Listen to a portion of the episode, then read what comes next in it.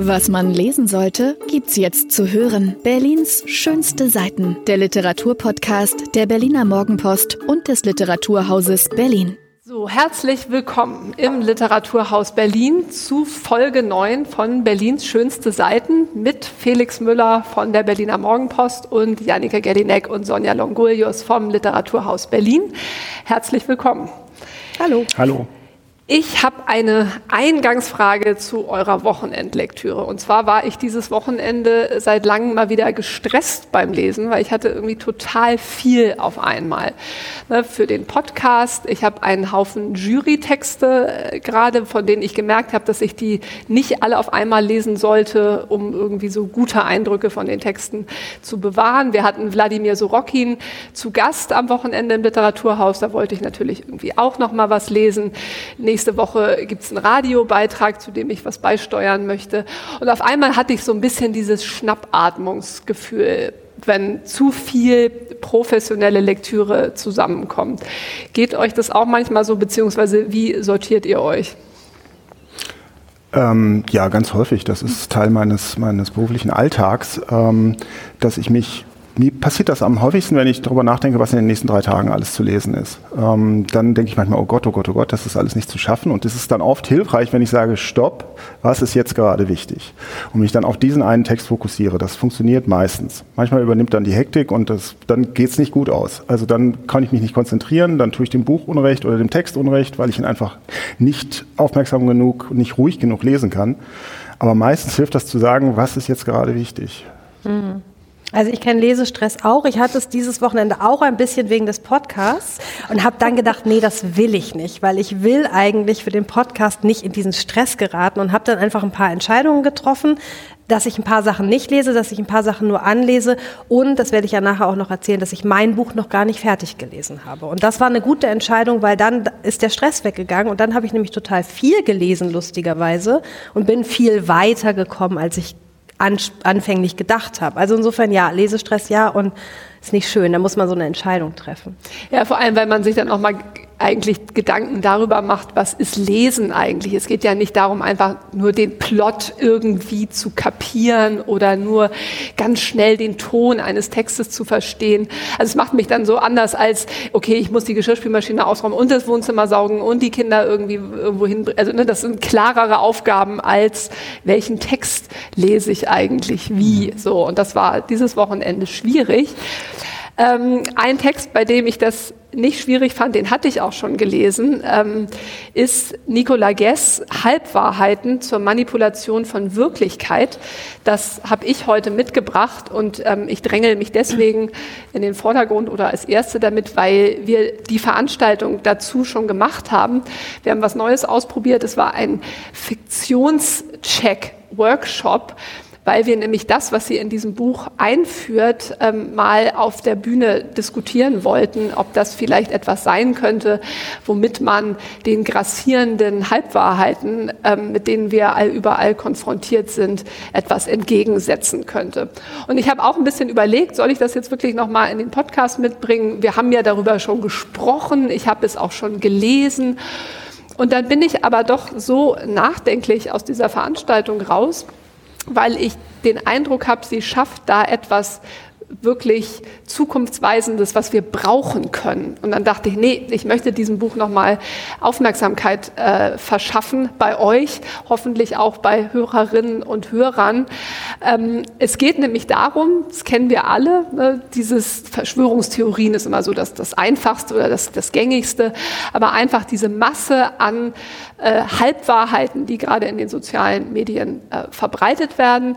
Und was sie eigentlich so feststellt, ist, dass der Faktencheck so ein bisschen ausgedient hat. Ne, man kann, haben alle ja während der Pandemie erlebt und jetzt wahrscheinlich Ukraine, Russland wieder. Ähm, äh, einer sagt, das ist so und dann sagt man, nein, das stimmt doch gar nicht, sammelt seine Fakten zusammen. Und äh, Kesrau Beros, der auch auf dem Podium war, der hat was Interessantes gesagt. Er meint, er findet das äh, denkwürdig, wie der Faktencheck Eingang in die journalistische Berichterstattung gefunden hat. Ich weiß nicht, ob du das bestätigen kannst, Felix. Er meinte, das sei etwas, was man früher einfach vorher gemacht hat. Das war völlig klar. Und jetzt ist so, steht es ganz vorne irgendwie abgesetzt mit dabei. Das sind die Fakten. Und äh, sie äh, hat die These, dass das ja nicht mehr reicht. Also wir können uns nicht mehr allein über wahr falsch verständigen, sondern Halbwahrheiten funktionieren mit so einem wahren Kern, der sich dann aber irgendwo, an den sich alle möglichen Behauptungen, Vermutungen, Glaubensartikel anheften können. Und dann verselbstständigt sich das. Und sie meint, wir brauchen eigentlich einen Fiktionscheck. Warum funktionieren bestimmte Geschichten so gut? Warum verbreiten die sich so leicht? Und ich habe dieses Buch gelesen mit einem Es lebe die Germanistik, weil das ist eins dieser Disziplinen, die natürlich kein Mensch äh, im, im Kopf hat, wenn es um Verschwörungstheorien, um äh, Virologie, was auch immer geht. Aber mit den Instrumentarien von wie funktioniert eigentlich eine Anekdote, wie funktionieren sozusagen diese, diese besonders anschlussfähigen Geschichten. Damit kann man ganz schön viel erklären. Mhm. Und das macht sie in so einem ganz kleinen Buch ähm, anhand von drei Beispielen. Und das kann ich sozusagen ganz herzlich, flächendeckend zur Lektüre empfehlen. Sie macht ja das auch anhand des Beispiels Klaas Relotius. Wir genau. erinnern uns alle an den äh, Journalisten, Autor, preisgekrönter Reporter des Spiegel, äh, äh, bei dem sich dann herausstellte, dass ein Großteil seiner Geschichten äh, frei erfunden war oder teils frei erfunden war. Was genau hat sie über ihn herausgefunden und was kann sie mit den Mitteln der Germanistik über ihn sagen? Also sie hat einfach geguckt, also sie macht also einem Relotius und äh, Telkamp und ähm, Ken Jebsen, guckt sie, wie funktionieren diese Texte damit sie so eine große Verbreitung generieren. Und ähm, bei, bei Klaas Relotius, ähm, das wurde ja auch weit aufgearbeitet, ähm, war es halt diese Anschlussfähigkeit der Geschichten. Wir wollten das gerne alle so lesen. Ne? Und du hast das ja bestimmt äh, in erster Reihe mitbekommen, die Krise des äh, Journalismus, ähm, die aber gegründet liegt in den Geschichten die wir alle halt gerne hören wollen. Warum wollen wir die gerne hören? Weil sie vielleicht unser Weltbild bestätigen. So, ne? Das ist eine, eine ihrer Thesen, dass ne, je, je, je näher eine Geschichte an unserem eigenen Weltbild dran ist, desto eher sind wir bereit, sie zu glauben. Und sie sagt, das ist sozusagen der Shift, der stattgefunden hat, dass es nicht so sehr um wahr falsch, sondern um glaubwürdig, nicht glaubwürdig mhm. geht. Ne? Mhm. Und du bist halt eher bereit, wenn, wenn diese Geschichte schön ist, äh, ne, so wie Klaas Relotius sie mhm. erzählt hat, dann bist du bereit, sie zu glauben. Ja, und Relotius ist ja auch qua Amt, qua Job glaubwürdig. Nämlich er ist ein Journalist gewesen beim Spiegel, also jetzt auch nicht irgend so ein Blättchen. Und deshalb glaubt man ihm das natürlich auch e, erstmal als Funktion. Und bei Ken Jebsen ist es ja auch so, dass er diese Strategien ja auch äh, weiter fortführt, ne? wie er seine, sein Publikum be äh, begrüßt. Also das beschreibt sie, finde ich, auch ganz eindrücklich irgendwie, dass er immer noch diese Journalisten, Moderatoren, diesen Habitus hat. Er begrüßt sie, er sagt, er nennt sozusagen die Quellen, aber eben auch nur die, die ihm irgendwie genehm sind. Dann sind irgendwie zehn Prozent Stimmen und den Rest, da strickt er einfach gute Geschichten drumherum, die man gerne hören will. Und so plötzlich, so funktioniert das eben. Bindet die Zuschauer und Zuschauerinnen ein. Also es sind richtig so, äh, so Strategien, um die Leute ja, einzuweben in so ein, ein Netz aus, aus Narrativen. Sie macht es auch anhand der Anekdote. Ne, und da, da, da fühlte ich mich total ertappt, ne, dass ähm, jetzt, wenn man Corona als, als Beispiel nimmt, ne, jem, irgendeiner erzählt immer eine Geschichte von jemandem, da habe ich gehört das. Und das ist ja so, es ist ein gängiges literarisches Verfahren. Und es funktioniert bei dir aber umso besser, wenn du vielleicht kennst auch jemand, der hat, und der hat dann aber das. Mhm. Und dann strickt sich das so weiter, ne, entfernt sich total, ne, sowieso von, oder was heißt nicht total, nicht vollkommen, ne, aber von irgendwelchen faktenbasierten äh, Aussagen, sondern und dieses, es wird aber immer glaubwürdiger, je mehr Geschichten sich daran docken mhm. können. Und es entsteht eben eine eigene Erzählform. Und deswegen fand ich diesen Fiktionscheck so gut und würde deswegen, also ich dachte, ja, das ist, war auch eine große Krise des Journalismus.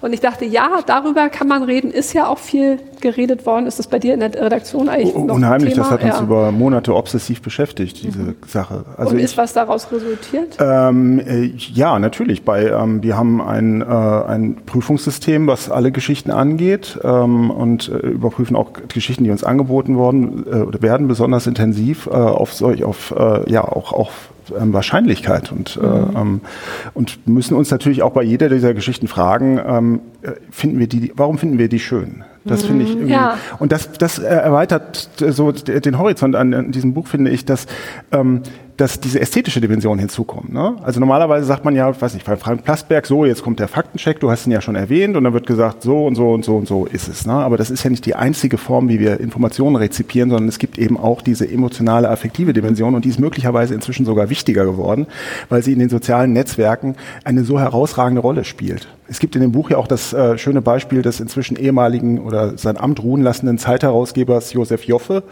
äh, der aus Witz offensichtlich in irgendeinem Presseclub sagt, Mord im Weißen Haus, als Trump gerade gewählt worden ist. So, und das wird dann aber auf bestimmten populistischen Websites aus dem Kontext gerissen, mhm. sozusagen fiktionalisiert und plötzlich steht Uwe Tellkamp in der Öffentlichkeit und sagt, Josef Joffe hat zum Mord mhm. im Weißen Haus aufgerufen. Also das muss man sich mal vorstellen, was das für ein irrer Vorgang ist, der da stattfindet. Und das ist ein literarischer Vorgang. Und das finde ich total spannend.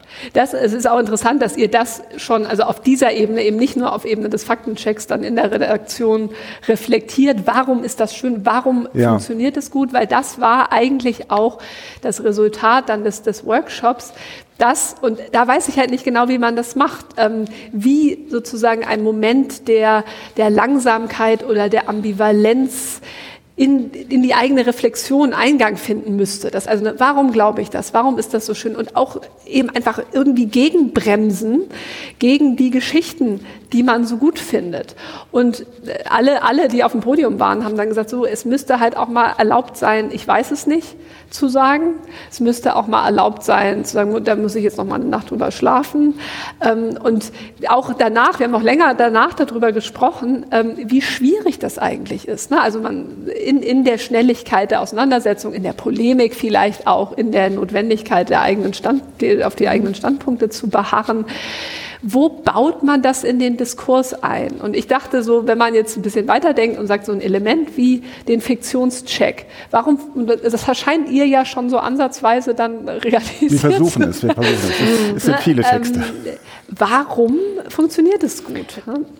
Es funktioniert halt in den sozialen Netzwerken nicht so gut, weil die so schnelllebig sind. Ne? Da werden die Texte ja einfach binnen Sekunden, wenigen Minuten konsumiert, wieder vergessen, also geteilt, dann wieder vergessen, dann erweitern die sich so. Ich fand auch Ihr Beispiel gut, ähm, die Rede von oder diese Podiumsdiskussion zwischen Hellkamp und Durst Grünbein, die dann in Dresden stattgefunden hat, da sich auch nochmal die beiden Reden anzuschauen, das macht sie ja auch, und die ähm, zu analysieren und zu sagen, okay, was macht Durst Grünbein eigentlich? Er ist ja aufgefordert worden, ein Statement abzugeben und spricht über sich. Und was macht eigentlich Uwe Tellkamp? Ähm, der baut eben diese Narrative zusammen mit Halbwahrheiten und äh, Anekdoten und, und bauscht das sozusagen auf. Und ich meine, sich die Zeit zu nehmen, Genau, wann hast du das? In den sozialen Medien hast du es nicht, ähm, aber nach so einer Rede müsste man es eigentlich machen und sie macht das eben. Das ist eben toll. Und das ist so, ne, man hat ja auch schon viel darüber geredet, wie viel Disziplinen eigentlich immer einbezogen werden müssten ne, in diese großen gesellschaftlichen Debatten. Und ich habe auch zu, zu Nicola Gess äh, im Anschluss gesagt, so warum, ne, das müsste viel hörbarer werden. Einfach diese Ebene des Analysierens von, des, warum funktioniert das so oder so. Ne? Und dachte nochmal, ha, ich bin so stolz auf, auf die Germanistik. Ich habe ewig schon kein, kein germanistisches Fachbuch mehr, ja. wirklich eine Wissenschaft gelesen und war dann nochmal voll bestätigt. Schön. Mit dem so gestärkt, Felix, äh, wandern wir jetzt zu, zu deiner Textauswahl, wo ich einen ganz lustigen Impuls hatte, der vielleicht zu dem Lesestress, äh, zur Eingangsfrage dazu passt. Ist das nicht fast schon alt? Was ja, hast du mitgebracht? ja, ich habe mitgebracht von äh, Katharina Poladian äh, das äh, wunderbare Buch äh, Zukunftsmusik, erschienen im Fischer Verlag. Und äh, gemessen an den Verwertungszyklen, die wir so kennen im Kulturjournalismus, ist es tatsächlich schon aus dem Januar. Da ist es, glaube ich, erschienen. Das ist veraltet. Wir sind jetzt, wir sind jetzt im Mai. Aber ähm, ich habe es damals auch mit Begeisterung gelesen. Ich bin darauf aufmerksam geworden, weil es auch für den Preis der äh, Leipziger Buchmesse nominiert war und habe dann nacheinander Tomagadi, von dem ich ja auch sehr begeistert war, und dieses Buch gelesen und hätte eigentlich eher auf sie getippt, ähm, weil das ein Buch ist, ich möchte mal den ersten Satz gleich vorlesen, in das man sich, finde ich, aufgrund seiner Musikalität und seiner, ähm, seiner, seiner, seiner unglaublichen Sprachkraft sofort verliebt. Ähm, der erste Satz lautet, Tausende Werst oder Meilen oder Kilometer östlich von Moskau ragte das Skelett einer Radarstation in den Nachthimmel, schwach beleuchtet von den Lampen der Glühbirnenfabrik, die immer brannten.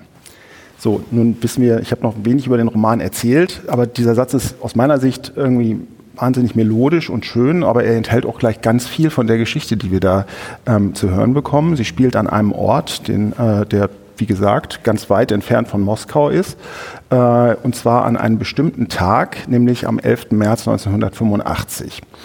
Ähm, äh, Ort der Handlung ist eine Kommunalka, wo sechs Mietparteien unter einem Dach wohnen. Ähm, so im, im, Zentrum steht eine Vier-Generationen-Wohnung, wo ein ganz kleines, äh, alles Frauen, ein ganz kleines Mädchen, kann glaube ich gerade erst laufen, eine 20-jährige Tochter, eine Mutter in den ähm, 50ern und eine Großmutter, ähm, äh, die dann schon um die 70 sein müsste. Die haben hochinteressante Berufe. Äh, ähm, äh, Janka arbeitet in dieser Glühbirnenfabrik, das ist die jüngste.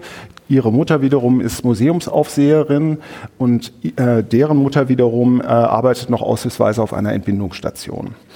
Ähm, so, dieser Roman spielt an dem Tag, an dem im Radio der Trauermarsch von Chopin läuft. Ähm, und das bedeutet für alle, die die Sowjetunion kennen, immer dasselbe, ähm, vor allen Dingen für ihre Bewohner, nämlich äh, äh, da ist jemand gestorben an der Staatsspitze, äh, der, Gener der äh, Generalsekretär der KPDSU in dem Fall Konstantin Tschernjenko. Der ist schon ein bisschen früher gestorben, aber dort in diesen russischen Weiten, ganz weit draußen, kommt das halt alles immer zeitverzögert an. In Wahrheit ist der 11. März 1985 schon der Tag, an dem Michail Gorbatschow äh, der neue Generalsekretär der KPDSU wird.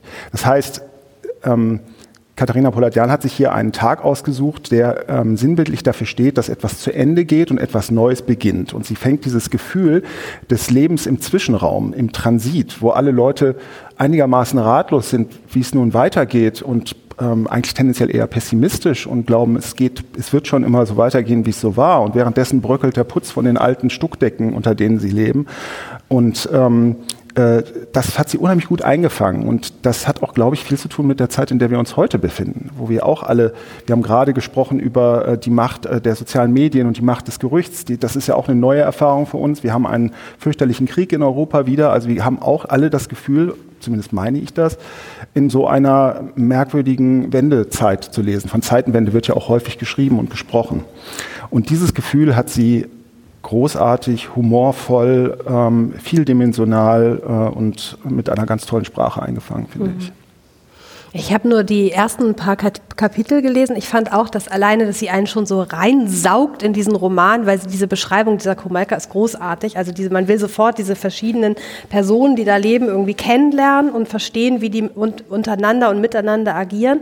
Ähm, ich finde aber auch, also weil Zukunftsmusik, also es ist ja auch ein bisschen lustig mit dem Titel, ne? es ist irgendwie Chopin, es geht um den Trauermarsch, es geht um die Zeit, die eigentlich hinter einem liegt und hast du eben auch schon ein bisschen angedeutet, sie leben ja in so einer Blase, die eigentlich gar keinen Kontakt hat zu dem, was was da gerade passiert. Also sie sind ja jetzt schon veraltet und haben keine, keine Vorstellung von dessen, dem, was jetzt auf sie zukommen wird.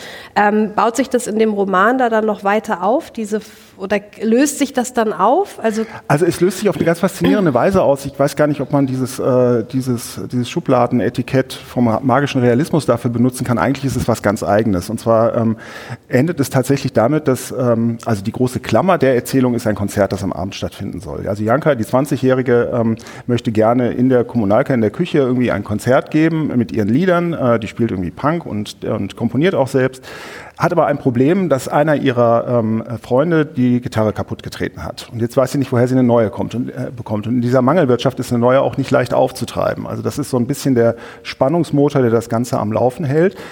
Aber am Schluss, und das möchte ich jetzt auch nicht spoilern, bricht das alles auf ins, mhm. ins Surrealistische fast. Und ähm, es werden Kirschbäume vorbeigetragen und Gliedmaßen verschwinden. Und äh, also es, es passieren ganz magische, seltsame Dinge, die aber auch erzählerisch absolut einleuchtend sind mhm. und in diesem Sinne auch glaubwürdig ähm, innerhalb dieser Fiktion, weil sie ähm, äh, diesen, diesen diesen Neuanfang so gut mhm. symbolisieren und einfangen, um den es da geht in dem Buch auch. Weil eigentlich in dieser Zeitenwende alles möglich wäre und auch, dass Bäume vorbeigetragen werden und ja, so. Okay, genau, genau. Als Symbol. Genau und hat sich ähm, für dich jetzt dadurch, ne, das ist ja so lustig, je nachdem, zu welcher Zeit man das liest, ja. im ersten Satz ist Moskau und man zuckt kurz zusammen. Ja. Hat sich das für dich jetzt durch den Kriegsausbruch die Lektüre verändert? Oder?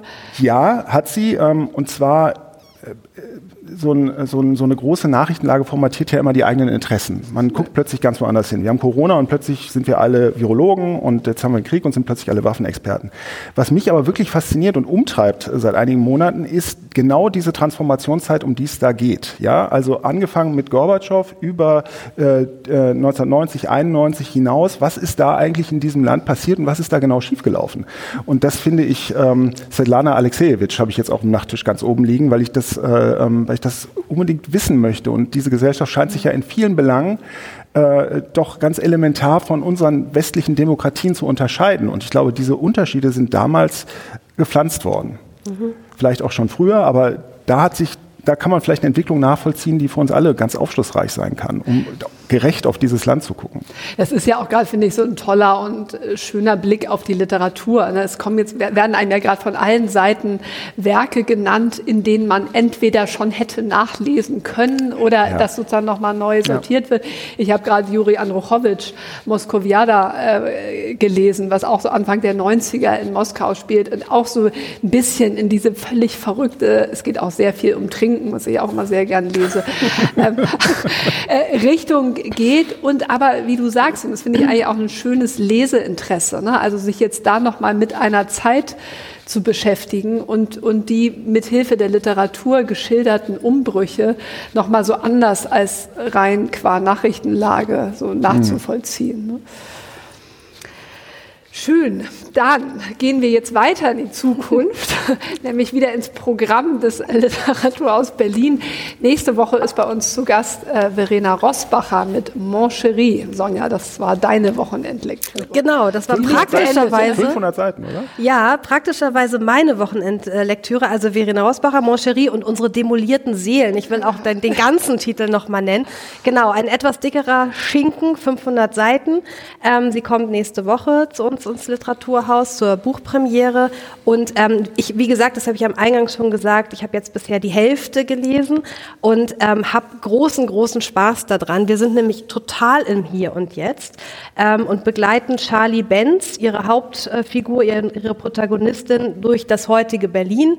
Ähm, Charlie Benz ist äh, in ihren frühen 40ern, sie ist im Marketing, wie sie sagt, also eigentlich macht sie Werbung, sie lebt in Kreuzberg, ähm, sie macht Werbung für vegane Produkte, ist natürlich selber überhaupt keine Veganerin. Ihr ganzes Leben besteht eigentlich aus Widersprüchen.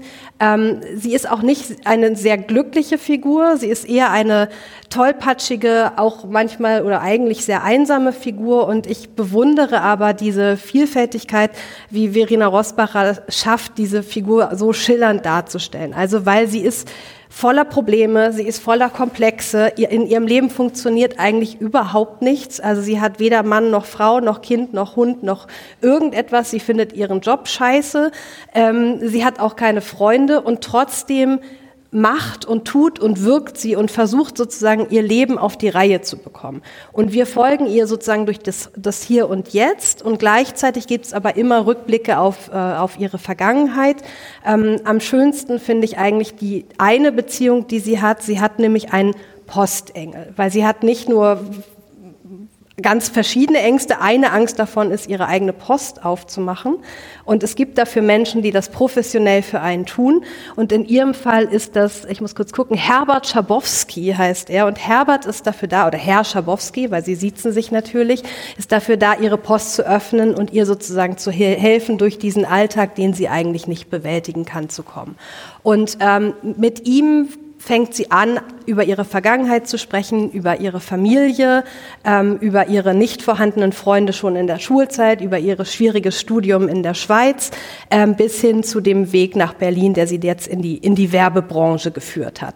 Ähm, Genau, also das heißt, wir haben diese ambivalente Figur und was ich einfach so toll finde, ist in dieser Erzählung, wie ähm, Verena Rosbacher das schafft, diese ganze Komplexität unseres Alltages eigentlich an dieser einen Figur sozusagen zu exerzieren. Also was essen wir, welche Allergien haben wir, welche Probleme gibt es, was ist mit Jobs, was ist mit Karriere. Ich weiß, du willst schon einhaken, aber ich bin noch nicht so weit. Kein Wort gesagt.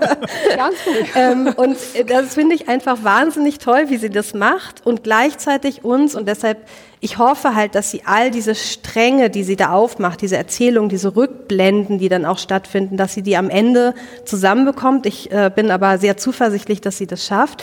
Also sie nimmt uns auch mit in eine Kindheit und Jugend in den 80ern und 90ern. Ich bin 78 geboren, also es ist genau meine Zeit. Also wenn sie irgendwie über Chucks redet und wenn sie über, ich weiß nicht wen, Britney Spears redet und so, dann ist das einfach genau natürlich auch für mich ein Treffer. Also vielleicht auch etwas für, äh, für die Jahre Jahrgänge, die so um, um 80 geboren sind, äh, ganz passend. Und ähm, ja, ich finde einfach toll, äh, was mich dranhält, sie ist so eine Meisterin des Suspense, äh, Suspens. Also Spannungsbögen werden geschlagen, es wird was angetickt, man will sofort eigentlich wissen, wie geht's das weiter. Das macht sie aber nicht, das lässt sie dann erstmal links liegen. Und da muss man schon weiterlesen, um da wieder hinzukommen äh, zu diesen Themen. Sie hat total viele Cliffhanger, also man ist wirklich ständig dabei und sagt, äh, nein, nicht, okay, wie geht's denn jetzt hier weiter?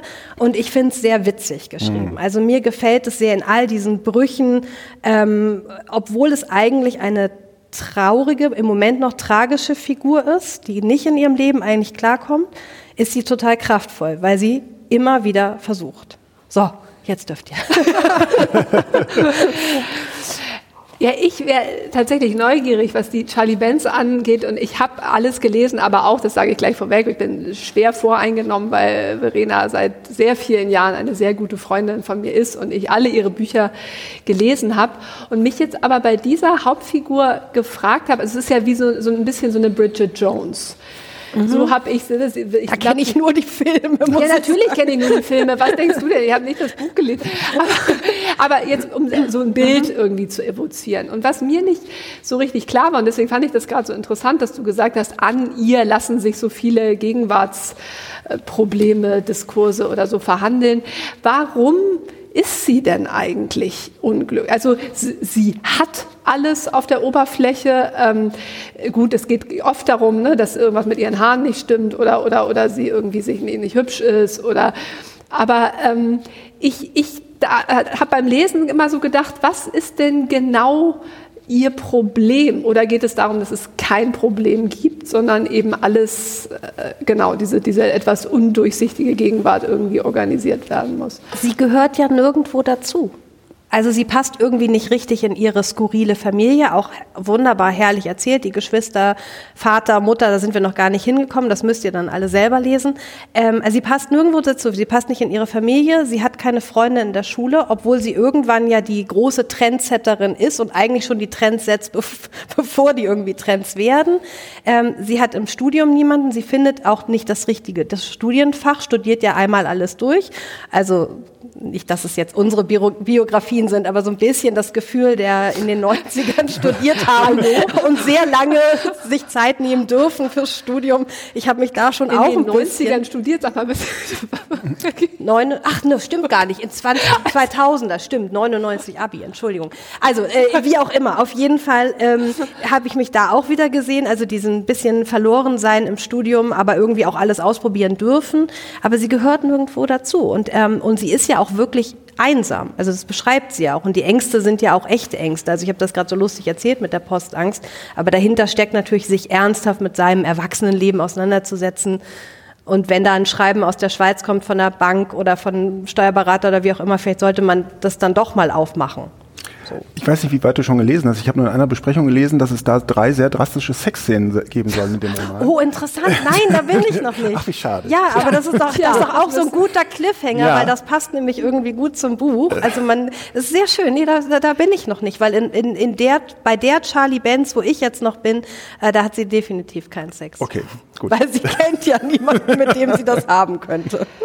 Nee, also du hast recht, also das genau, muss man jetzt noch gar nicht auflösen. Also sie bindet tatsächlich das alles zum Schluss zusammen. So, ne, warum ich voreingenommen hin oder her sie einfach eine großartige Autorin finde, weil sie hat ja nur so dicke Bücher geschrieben und äh, das erzählt eben gerne opulent und es hat eben keine Angst, immer wieder was Neues aufzumachen, eben nicht nur auf so einer Schmalspur äh, ein Plot Ebene zu sein. Und das ist eigentlich, also zum Schluss finde ich sehr spektakulär, wie diese ganzen, wo man denkt, das kriegt sie nie wieder zusammen, Fäden dann zusammenlaufen und wie sie zusammenlaufen. Aber das Vergnügen habt ihr dann eben noch vor euch. Ja, und es ist, ich will noch mal sagen, weil diese ganze Problembär-Geschichte und alles ist irgendwie problematisch. Es ist einfach auch sehr lustig. Es liest sich wirklich, es ist wirklich witzig geschrieben und hat ganz viel äh, Scharfsinn, so, so, so eine Gegenwart zu beobachten, also die, äh, unsere heutige Gegenwart zu beobachten und das aber irgendwie so rüberzubringen, dass die Probleme und der Witz davon nebeneinander existieren können.